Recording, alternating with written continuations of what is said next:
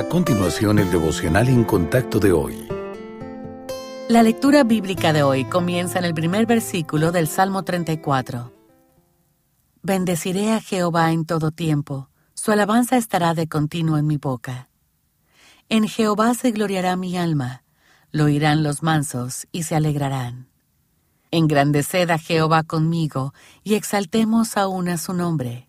Busqué a Jehová, y él me oyó y me libró de todos mis temores.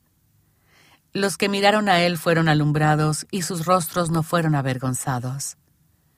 Este pobre clamó y le oyó Jehová y lo libró de todas sus angustias.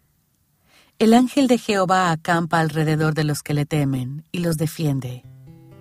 Gustad y ved que es bueno Jehová. Dichoso el hombre que confía en él. Para el creyente, el desánimo puede venir de muchas formas, pero Satanás suele ser el instigador. Él quiere que mantengamos nuestro enfoque en las cosas negativas en vez de Dios. La idea de que no podemos agradar al Señor es un tipo de desánimo espiritual muy sutil.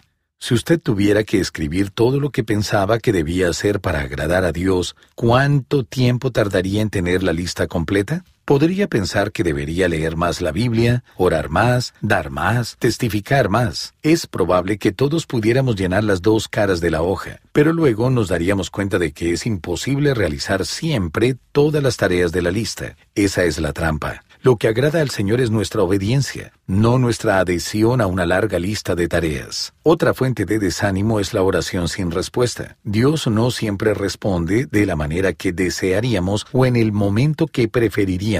Cuando eso sucede, es posible que queramos renunciar a la oración o incluso al Señor mismo. La próxima vez que usted se sienta desanimado, diríjase a Dios y dele gracias por estar con usted en medio del desánimo. Acepte que Él tiene el control de su vida y reconozca que le ama y que está usando las circunstancias para bien.